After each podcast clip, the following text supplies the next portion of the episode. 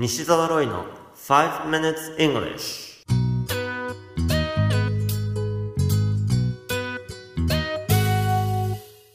Good morning everyone.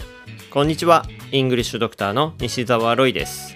5 minutes English 朝の5分間で気楽にそして楽しく英語のポイントを一つ学んでしまおうというこのコーナー。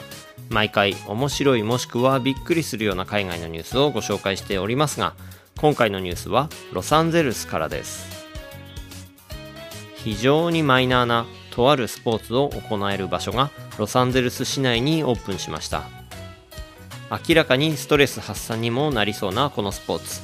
なんと斧を投げるんです。その名も Axe Throwing 700g 弱の斧を6メートルちょっと離れたところにある木製の的に向かって投げつけるのだそうです。このスポーツの専門家によるとスマホやコンピューターに支配されたハイテクの社会の中でローテクな楽しみを提供してくれるのが斧投げとのこと。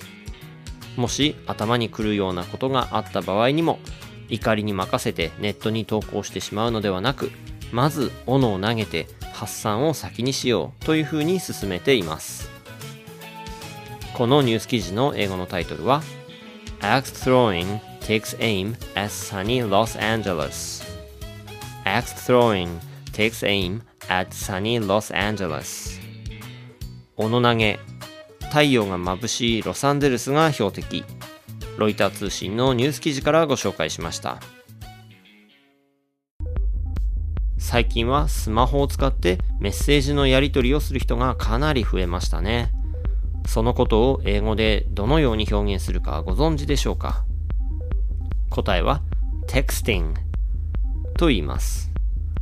LINE や Facebook メッセンジャーなどいろんなツールが使われていると思いますが基本的に文字でのやり取りですよね。ですから文章を表す text という単語が動詞で使われるんです。ちなみに文字だけでなくスタンプもあるじゃないかと思われるかもしれませんがそれは英語では stickers つまりシールを貼っているという感じなんですね。まあとにかく text この単語を動詞で使うんです。例えば I will text you later. I will text you later.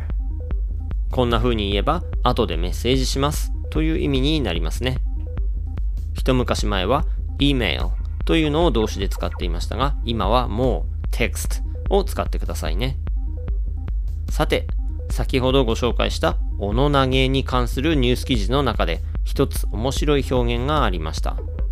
怒ってメッセージをするという意味の表現なんですがどういうふうに言うと思いますか？答えは angry text 動詞 text の前に怒っていることを表す angry をくっつけて angry text 非常にシンプルな言い方ですよね。記事の中では don't angry text と書かれていました。これをお聞きの方の中にも怒った状態でメッセージを書いて送ってしまって後から後悔したなんて経験がある方も結構いらっしゃるかもしれません。Don't angry text この表現を覚えるのと一緒に angry text しないようにご注意くださいね。You have been listening to 5 Minutes English. お届けしましたのは English Doctor 西澤ロイでした。書籍頑張らない英語シリーズと TOEICテスト最強の根本対策シリーズが全国の書店で好評発売中となっています。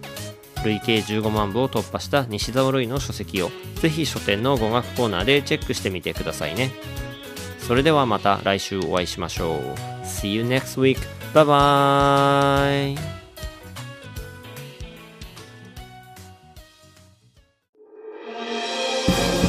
き方に秘訣あり。イングリッシュドクター西澤ロイが日本人のために開発したリスニング教材リアルリスニング。誰も教えてくれなかった英語の聞き方の秘訣を教えます。